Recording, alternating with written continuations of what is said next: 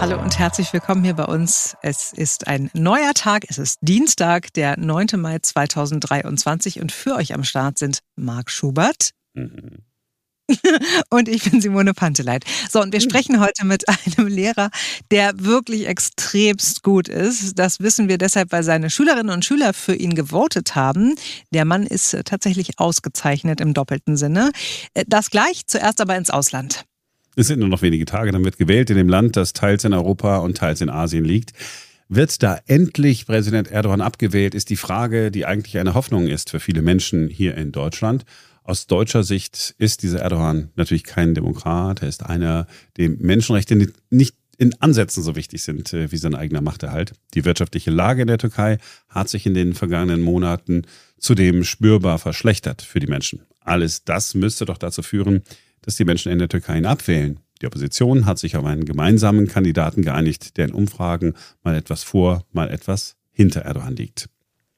Ja, wie ist die Stimmung in der Türkei? Gibt es eine Wechselstimmung? Und was wäre, wenn, wenn Erdogan wirklich abgewählt würde?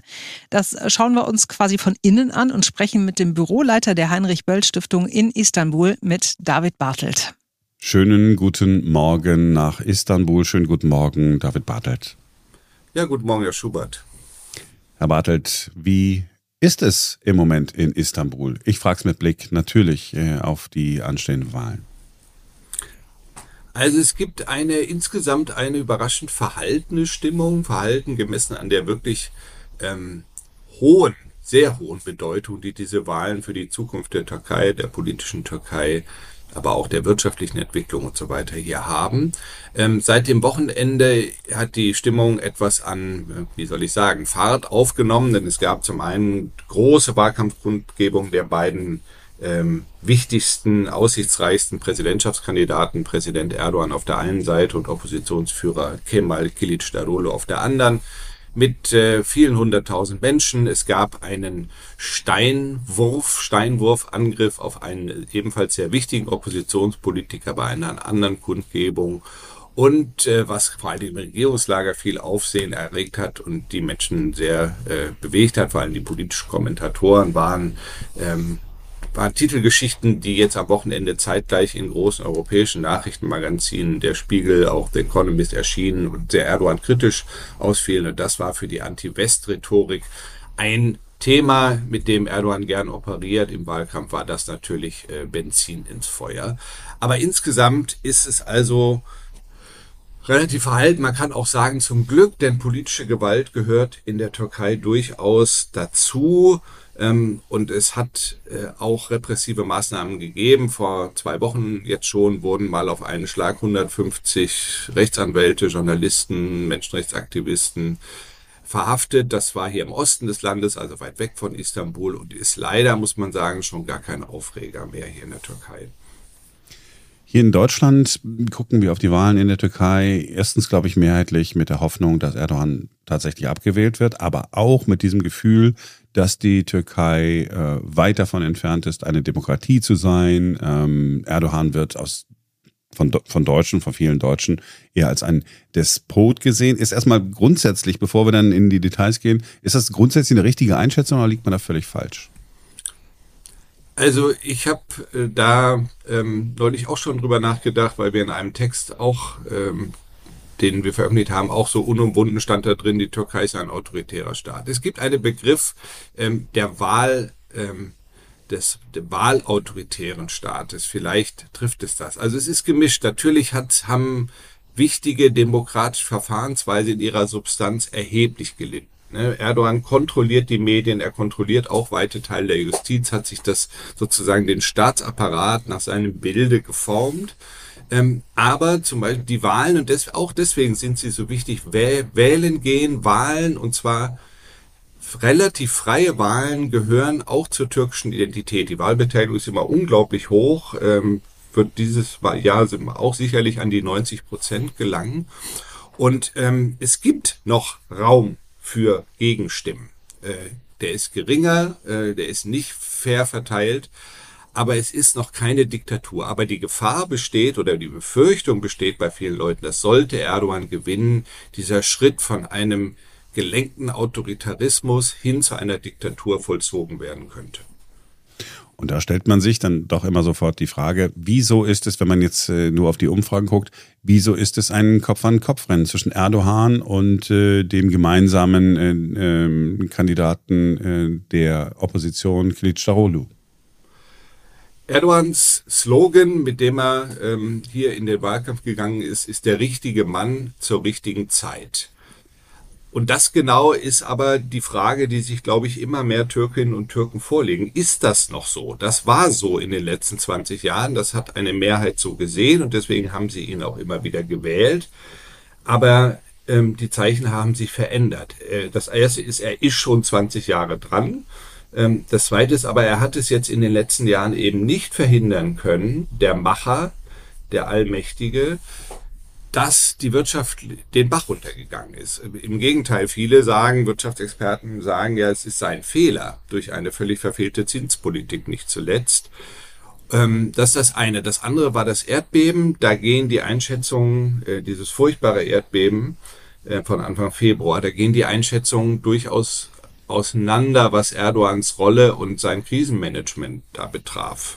Ähm, und vor allen Dingen, äh, selbst wenn man sagt, okay, das war ein, eine Katastrophe unglaublichen Ausmaße, er hatte am Anfang ein Weilchen gebraucht, er hätte das Militär schneller ähm, losschicken müssen. Aber die andere Sache ist ja, warum sind so viele Häuser eingestürzt, warum sind so viele Leute gestorben? Und da kommen wir dann zum Thema Missmanagement und Korruption. Und das ist auch etwas, ähm, was in der Türkei eine große Rolle spielt und eigentlich auch nicht zuletzt bei Erdogan selber, der sich ja als ein unglaublich treuer, äh, gesetzestreuer, religionstreuer Mensch immer dargestellt hat und wo Korruption eigentlich nicht reinpassen sollte.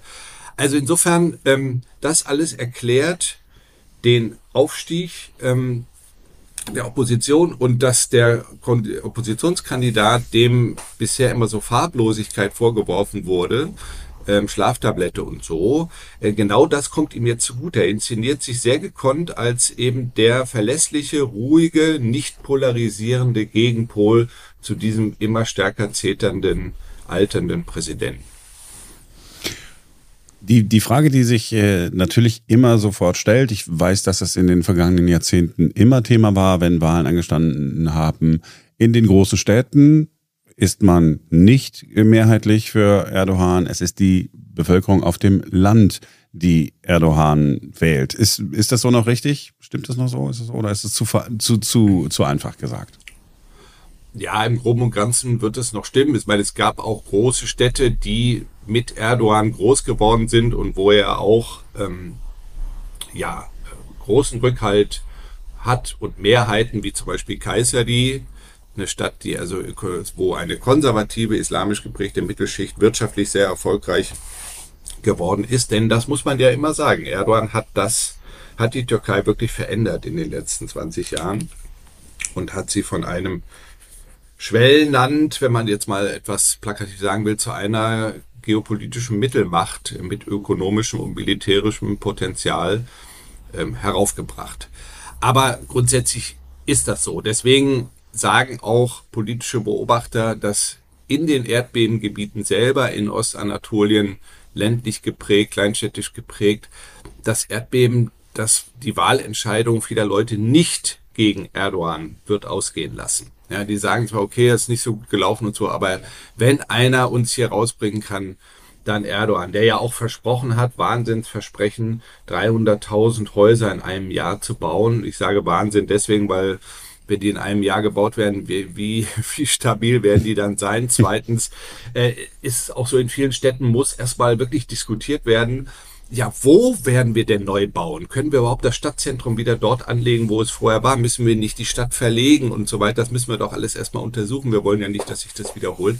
Also insofern in mehrfacher Hinsicht ein Wahnsinnsversprechen, aber natürlich wahlkampftaktisch durchaus wirksam.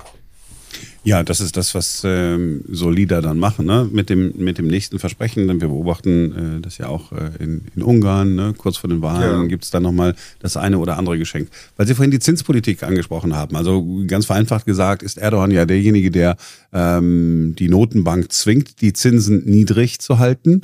Äh, das bedeutet, äh, astronomisch hohe, aus deutscher Sicht und aus europäischer Sicht, astronomisch hohe Inflationsraten.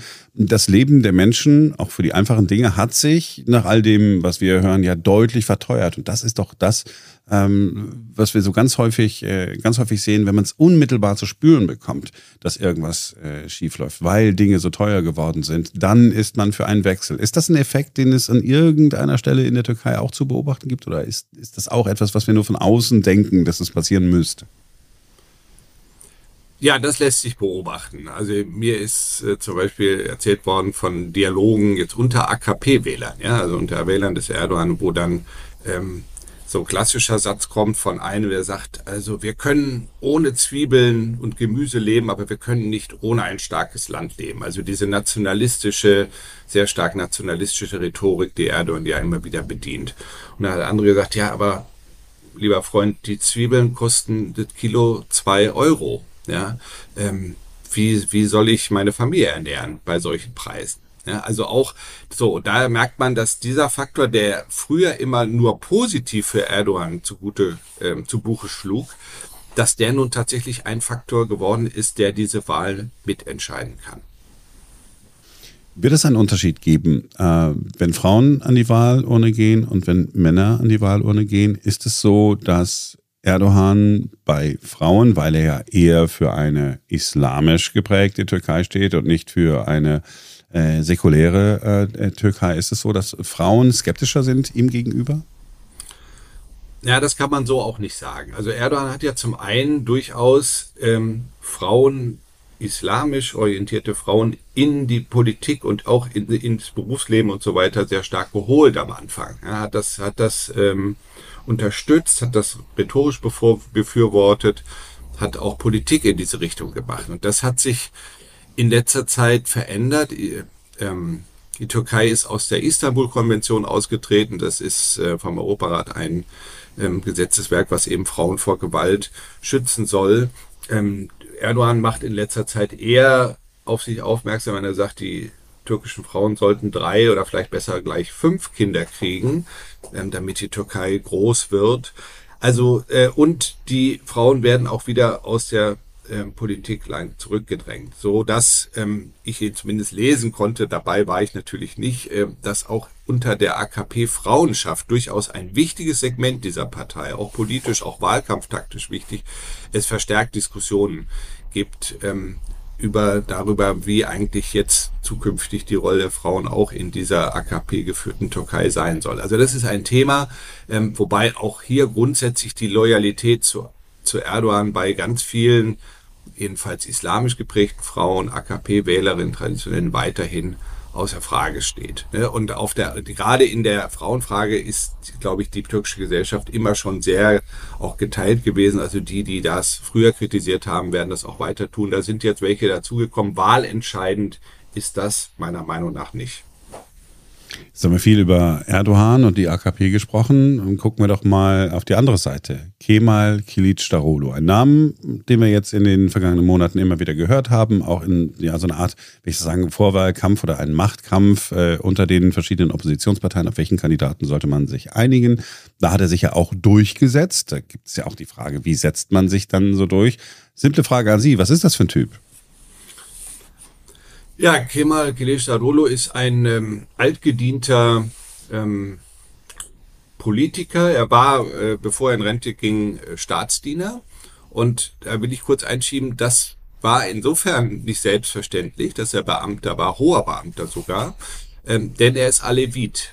Die Aleviten sind ja eine ähm, große islamische Minderheit hier in der Türkei, legal, nicht verboten und dennoch äh, ist es so, dass die meisten Elevierten, vor allen Dingen, wenn sie etwa was werden wollen im Staatsdienst, also wenn sie Beamter werden wollen, ähm, das eher verschweigen. Denn äh, Aleviten werden in der Regel nicht zugelassen äh, als Beamte. Ähm, er hat das geschafft, er hat auch da ähm, ziemlich reüssiert und ist dann in die Politik gegangen und er ist eben, er ist wirklich, äh, so inszeniert er sich auch der Anti-Erdogan in mehrfacher Hinsicht. Also er ist, äh, er hat ein anderes politisches Programm und er hat ein ganz anderes Auftreten. Er hat jetzt sich darauf verlegt, ähm, Videos äh, zu posten, Also er hat die sozialen Netzwerke entdeckt, um Videos zu posten, die er in seiner Küche aufnimmt. Und äh, eins der erfolgreichsten war ein Video vor, vor einigen Tagen oder einigen Wochen, wo er sagte, also ähm, unsere Identitäten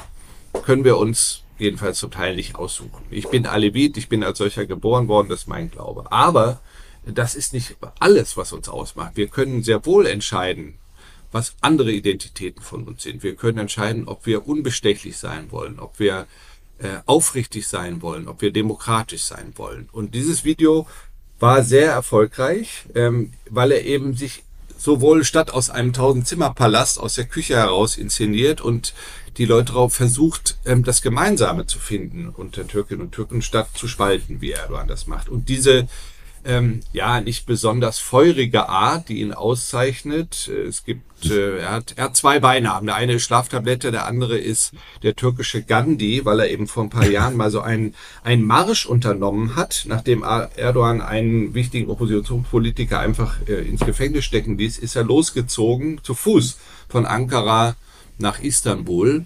Ähm, und äh, das hat damals für sehr viel Aufsehen ge gesorgt. Und er hat diese Beinamen, also er ist nicht der große Rhetoriker, er ist nicht der große Feurige, aber genau diese Eigenschaft kommt ihm jetzt zugute, weil er eben, ja, äh, eine ganz andere Ausstrahlung hat. Etwas, das dieses Land vielleicht besser gebrauchen könnte als jemand, der versucht zu spalten und immer nur wettert und zetert und ähm, polarisiert.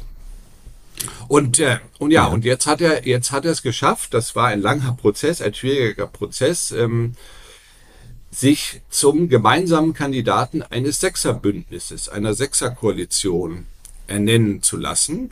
Und das alleine schon eine große Leistung, denn dieses Sechserbündnis ist politisch äußerst heterogen, geeint in dem Bestreben, Erdogan äh, abzuwählen und auch zum Parlamentarismus zurückzukehren.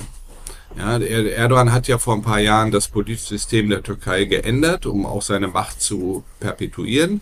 Ähm, und wir haben jetzt ein Präsidialsystem, was ihm eben erlaubt, mit Dekreten am Parlament vorbei zu regieren. Das äh, war lange eben nicht türkische Tradition und dahin will dieser Tisch zurück. Aber ansonsten sind die politisch sehr, sehr äh, unterschiedlich aufgestellt, was im Moment zum Wahlkampf auch noch ein Vorteil ist, weil es eben auch äh, über diese kulturellen Grenzen, also konservativ islamisch orientiert versus säkular eher sozialdemokratisch diese Spaltung auch versucht zu überwinden. Weil in der Sechser-Allianz sind auch ähm, moderat islamische kleine Parteien, ähm, so dass er also damit demonstrieren kann, wir bilden die türkische Gesellschaft einem größeren Maße ab. Ob wenn diese, ob denn diese Allianz gewänne und an die Regierung mhm. käme jetzt, wie es dann mit damit politisch weitergeht, mhm. das ist eine ganz andere Frage, zumal Koalitionsregierungen echt nicht Teil der, der politischen Tradition in der Türkei sind. Aber im Moment ist das erstmal ein ziemlich beeindruckendes äh, Phänomen, weil die es auch geschafft haben, ein sehr langes äh, sozusagen Koalitionspapier vorzulegen. Ja, also es ist nicht nur Rhetorik, die haben das auch verschriftlicht, das kann man nachlesen und gegebenenfalls den Leuten unter die Nase halten. Ja, jetzt, wenn wir uns mal vorstellen, es wäre dann tatsächlich so, dass es einen Machtwechsel gäbe, dann besteht dann nach dem, was Sie jetzt gerade gesagt haben, ich musste sofort an Israel denken, ja, wo wir alle anderthalb bis zwei Jahre äh, Neuwahlen haben, weil es Koalitionsregierungen sind mit unzähligen Parteien, wo dann, wenn ein kleiner Partner sagt, nee, äh, das aber jetzt nicht mit mir, äh, alle nochmal zur Wahlurne schreiten müssen. Ist das so etwas, was, was Ihnen auch so in den Sinn gekommen ist, als Sie vorhin erzählt haben? Ja, also vielleicht nicht ganz so nicht ganz so hart wie in Israel, aber ähm, sicherlich. Also, dass diese Sechserkoalition dann eine gesamte Legislaturperiode bestehen könne, ist, ähm, ist ziemlich unwahrscheinlich. Aber das ist im Moment gar nicht das Thema. Also im Moment ist wirklich nur das Thema, ähm, Erdogan muss weg. Wobei, wir haben ja am 14. Mai jetzt am Sonntag ähm, nicht nur die wahrscheinlich nur erste Runde der Präsidentschaftswahlen, denn ähm, es gilt als sehr, sehr unwahrscheinlich, dass Erdogan jedenfalls gleich im ersten Wahlgang gewinnt und auch als ziemlich unwahrscheinlich, dass Kılıçdaroğlu das schafft. Also da wird es einen zweiten Wahlgang geben. Aber am 14. Mai wird ja auch das nationale Parlament neu gewählt, komplett, die 600 Sitze. Und ähm, mit dem zweiten großen Ziel, also erste Erdogan weg, zweitens äh, zum Rückkehr zum Parlamentarismus, dafür braucht es eine verfassungsändernde, sprich drei Fünftel plus eins Mehrheit. Und die wird dieses Sechserbündnis ähm, nicht erreichen. Also in den Umfragen, die sehr auseinandergehen bei beiden, bei sowohl bei der Präsidentschaft wie bei der Parlamentswahl, bei den Umfragen ähm, führt mal das eine Bündnis von Erdogan, mal das andere von Kılıçdaroğlu, aber keines der beiden erreicht in den Umfragen eine absolute Mehrheit. Und wie gesagt, es wären drei Fünftel, also mehr als die absolute Mehrheit, deutlich mehr nötig, um das wieder zu ähm, zurückzudrehen zum Parlamentarismus. Und dann stellt sich natürlich auch recht kurzfristig die spannende Frage, was macht dann, nehmen wir mal an, Kılıçdaroğlu mhm. gewinnt, was macht er dann? dann? Denn erstmal ist er dann Präsident unterm Präsidialsystem. Das heißt auch mit den Befugnissen, die Erdogan jetzt auch hat. Ja, also ähm, nutzt er die dann nicht erstmal? Muss er sie nicht nutzen? Und vielleicht findet er Gefallen daran. Und also all solche Spekulationen gibt es ja auch. Also das ist äh, wie die wie dann das äh, die Zukunft des Parlamentarismus und auch der parlamentarischen Mehrheiten und der Festigkeiten sein wird. Das wird spannend sein zu beobachten. Diskutieren die Leute hier im Moment aber gar nicht groß, denn äh, das andere Thema, die, die, der Ausgang der Präsidentschaftswahl ist das beherrschende Thema. Hm. Egal wie die Wahl ausgeht, äh, ist die Türkei in einem Scheideweg oder ist es einfach so, dass die Türkei so weitermacht wie bisher, wenn äh, Erdogan gewinnen würde? Also es wäre nicht der Untergang des Abendlands oder Morgenlandes, wie auch immer man so will. Ja, also ein Scheideweg ist es schon. Das sind ähm, innenpolitisch schon, so, schon zwei sehr unterschiedliche Optionen, die da zur Wahl stehen. Wobei es auch natürlich muss man auch sagen. Also unter den verschiedenen, also damit meine ich einerseits wirklich Rückkehr zu demokratischeren Verhältnissen, Freilassung politischer Gefangene, Garantie wirklich von Demokratie, von Rechtsstaatlichkeit, von Menschenrechten. Da ist die große Hoffnung und eben auch das, äh, die Ankündigung, das wird sich und zwar ganz schnell ändern. Ja, und dann Frage der Wirtschaftsentwicklung muss man sehen. Also in der Tat, wenn es, ich bin kein Wirtschaftsexperte, aber wenn es an dieser Zinspolitik, auf der Erdogan starrsinnig beharrt, äh, liegen sollte, denn die, die ähm, eigentlich die wirtschaftlichen Rahmendaten sind sonst auch gar nicht so schlecht. Also es gibt durchaus Wirtschaftswachstum, die türkische Wirtschaft ist sonst sehr stabil aufgestellt, die Leute sind gut ausgebildet. Also es gibt viele Beobachter, die sagen, eigentlich müsste das nicht so sein. Ne? Also da könnte es tatsächlich Änderungen geben ähm, bei der Flüchtlingspolitik zum Beispiel ein, ein wichtiges Thema. Mhm. Nach den Umfragen knapp 90, 90 Prozent aller Türkinnen und Türken wollen, dass die Syrer gehen. Ja, und es sind vier Millionen, die im Land sind, Flüchtlinge, zum Teil seit äh, oder größtenteils seit vielen Jahren mittlerweile. Hier sind schon Kinder geboren, äh, die zur Schule gehen, Leute haben Arbeit und so. Da in dieser Frage ist ähm, das Oppositionsbündnis eher noch ein Tick ähm, radikaler als äh, Erdogan, der sozusagen aus dieser islamischen Perspektive da ja lange, also die, die Syrer ja auch ins Land gelassen hat, sie unterstützt hat und ähm, wo die äh, Opposition sehr viel härter auftritt, wenn es darum geht, ja, die müssen, die müssen zurück. Ja. Also insofern so. Dann ist die andere Frage ist, was macht Erdogan, wenn er gewinnt? Äh, ist dann, wird dann dieser Schritt vom Autoritarismus zu, zur Diktatur vollzogen oder sagt er nicht vielleicht, okay, ich bin, ich sitze im Sattel, ich habe sowieso äh, ziemlich weitreichende Befugnisse, ich kann es jetzt vielleicht auch nochmal entspannter anlassen ähm, er hat ja in der Außenpolitik in, jetzt in, in jüngster Zeit ein paar Wendungen vollzogen. Also Annäherung an Syrien hat er jetzt ja, gibt's ja vorsichtige, auch nach dem Erdbeben vorsichtige äh, ähm, Entspannung wäre zu viel gesagt, aber sagen wir mal Gesprächsbereitschaft auch wieder Richtung Griechenland. Sogar Signale auch Richtung Schweden, dass man sie vielleicht doch in die NATO aufnehmen könnte und so. Und Schweden hat da jetzt ja auch ein bisschen nachgeholfen. Also da gibt's auch Leute, die sagen, ähm, das wird jetzt nicht der Untergang des Osmanischen Reiches, ja, um mal ihrem mhm. Bild zu bleiben, mhm. ähm, sondern äh, Erdogan wird dann äh, sich eines gewissen Pragmatismus äh, befleißigen, was er ja auch immer wieder getan hat. Also er hat zum einen ja doch diese sehr äh, harte Rhetorik, aber politisch ist er doch auch sehr pragmatisch, wenn es sein muss. So, aber für die für die vielen vielen Leute, die unter ihm gelitten haben und so, für die ist das in der Tat eine Wahl am Scheideweg und das macht eben die besondere Spannung und Bedeutung jetzt auch der Wahl am Sonntag aus. Herr Bartelt, haben Sie vielen Dank, dass Sie sich Zeit genommen haben. Ich fand es spannend, wie Sie äh, mit Ihrem Blick von innen uns das eine oder andere näher bringen konnten. Vielen Dank. Sehr gerne, Herr Schubert. Bis zum nächsten Mal. Tatsächlich interessant, ne? Ähm, ähm, mal von innen zu hören, wie es in der Türkei äh, so ist. Also wir haben hier so einen Eindruck, dass das ein totales Spannungsverhältnis ist, aber dass sich das so ähm, im täglichen Leben gar nicht so drastisch darstellt, ist schon mal äh, ganz gut. Und auch so diese Zusammenhänge, wer ist denn eigentlich die Oppositionspartei? Ne? Aus unserer Sicht, wenn man so naiv drauf guckt, sind, ja, die Opposition in der Türkei, das sind alles die Guten, aber mhm. dass die auch so äh, divers sind, ich meine, hätte man auch drauf kommen können, aber man, man, man spricht so wenig drüber, man äh, denkt so wenig drüber nach. Also wir ein paar Tage noch und dann äh, wissen wir wenigstens, ob es tatsächlich ein Kopf-an-Kopf-Rennen war oder ob es dann doch ein bisschen. Äh, ich, ich, ich, wir warten einfach ab und äh, wie wir auch gehört haben, äh, vermutlich äh, steht nicht das Ende äh, der Demokratie bevor, wenn Erdogan wiedergewählt würde. Auch das ist ja schon mal ein beruhigendes Gefühl. Wäre eigentlich ein versöhnlicher Schluss, wenn es nicht noch versöhnlicher ginge. Ja, und äh, dazu schicken wir erstmal Glückwünsche nach Fenfuhl und nach Nikolaus See. Der Deutsche Lehrkräftepreis für innovativen Unterricht ist zweimal nach Berlin vergeben worden an die Lehrerin Tatjana Inkin vom Herder-Gymnasium und an den Lehrer Sebastian Telchow vom Siemens-Gymnasium. Beide haben in der Kategorie ausgezeichnete Lehrkräfte gewonnen in dieser Kategorie nominieren Schüler selbst ihre Lehrer. Also es ist quasi der Publikumspreis. Und ihr wisst, das ist bei jedem Preis die Königskategorie.